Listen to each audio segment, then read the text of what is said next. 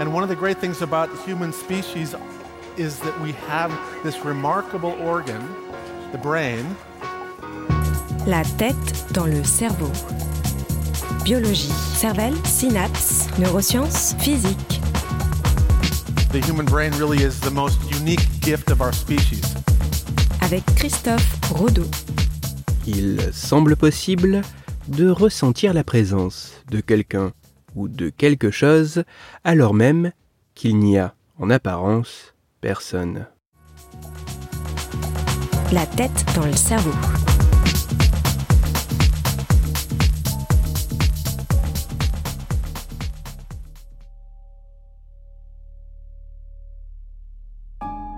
Vous est-il déjà arrivé d'avoir l'impression que quelque chose vous guette tapis dans l'ombre? Vous est-il déjà arrivé de sentir que quelqu'un vous suit alors qu'il ne semble, en réalité, y avoir personne Vous est-il déjà arrivé de ressentir une présence à vos côtés ou derrière vous alors que vous êtes pourtant bel et bien seul? Si c'est le cas, vous avez sans doute expérimenté la sensation de présence.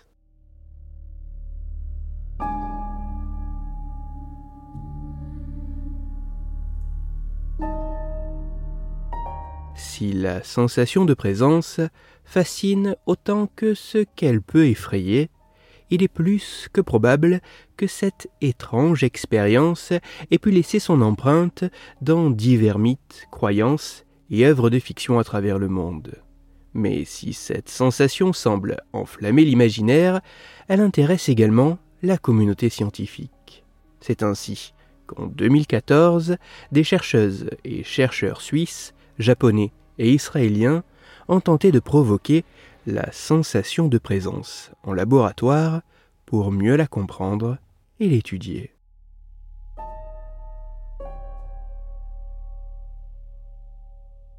Pour ce faire, les scientifiques ont mis au point un dispositif robotique qui, attaché au bout du doigt d'un participant ayant les yeux bandés, pouvait reproduire l'exact même mouvement avec un doigt robotique qui était appliqué au niveau du dos de ce participant. La particularité de cette machine était qu'entre le moment où le volontaire effectuait un mouvement et le moment où ce mouvement était reproduit par le doigt de la machine, un certain laps de temps s'était écoulé.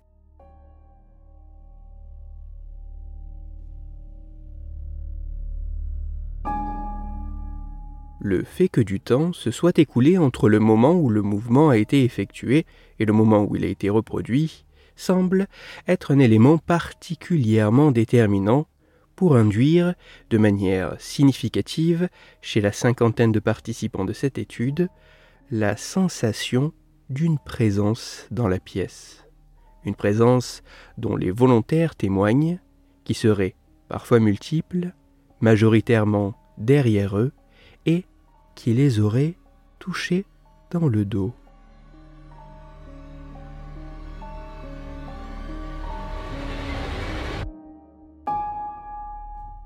D'autres études se sont penchées sur la sensation de présence. D'autres études qui ont pu mettre en évidence que cette sensation pourrait notamment être liée au dysfonctionnement d'une région cérébrale, le cortex fronto-pariétal. Un dysfonctionnement de cette région du cerveau qui aurait pu être expérimentalement induit par le laps de temps introduit entre le mouvement et son effet dans l'étude de 2014. Un dysfonctionnement de cette région du cerveau qui intègre de nombreux signaux provenant de l'environnement et du corps. Un dysfonctionnement de cette région du cerveau qui semble jouer un rôle dans la conscience de son propre corps, aidant à dissocier le soi de l'autre.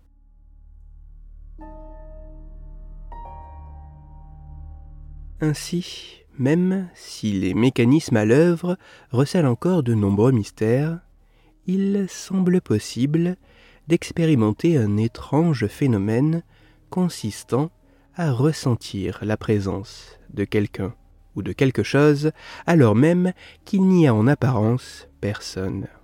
un étrange phénomène nommé la sensation de présence qui pourrait être lié à une perturbation dans le traitement des informations réalisées par notre cerveau qui attribuerait à tort certaines de nos perceptions à la présence d'une entité éthérée distincte échappant à notre regard mais qui serait pourtant proche de nous. Pour aller plus loin, je vous renvoie vers deux articles disponibles gratuitement en ligne. Le premier est en français, il a pour titre Vous n'êtes pas seul dans la pièce. Il est écrit par la rédaction de Radio-Canada et il est à retrouver sur le site ici.radio-canada.ca. Le second est lui en anglais. Il a pour titre What Science Can Tell Us About the Experience of Unexplainable Presence.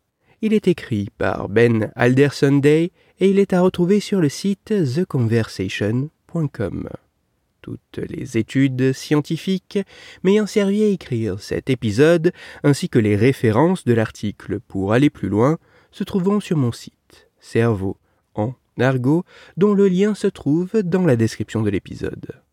Dans cet épisode, j'ai parlé de l'altération de la conscience de notre corps, de ce qui est soi et de ce qui est l'autre. C'est pour cela que je vous invite à écouter l'épisode numéro 89 de la tête dans le cerveau. Dans celui-ci, vous pourrez découvrir ou redécouvrir que pour certains individus, le vieil homme, en train de promener son chien dans la ruelle, le chauffeur de bus, la boulangère, le marchand de journaux, la petite fille qui sort de l'école ne sont qu'une seule et même personne une personne capable de prendre l'apparence de n'importe qui, une personne qui vous suit et qui vous persécute. Pour continuer à échanger, vous pouvez me retrouver sur les réseaux sociaux, sur YouTube ou me contacter par mail. Tous ces liens sont, eux aussi, dans la description de l'épisode. Si pour vous, ce podcast est gratuit et sans publicité, pour moi il représente plusieurs milliers d'heures de travail et me coûte quelques centaines d'euros chaque année. Alors, un très grand merci à toutes celles et ceux qui prennent le temps de me faire des retours, de partager mon travail sur les réseaux sociaux et de me laisser de très sympathiques commentaires et 5 étoiles sur les plateformes d'écoute de podcast. Pour me permettre de travailler dans de meilleures conditions, vous pouvez également me soutenir financièrement avec un don ponctuel ou mensuel sur la page KissKissBankBank du podcast. Christophe Rodeau. La tête dans le cerveau.